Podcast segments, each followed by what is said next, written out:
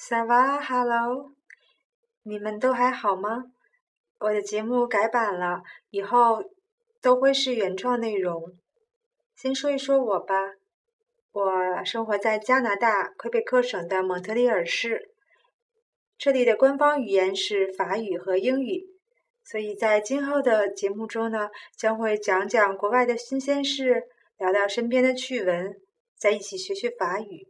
如果你们有什么感兴趣的呢，欢迎告诉我哟。我们一起努力，把节目做得更好。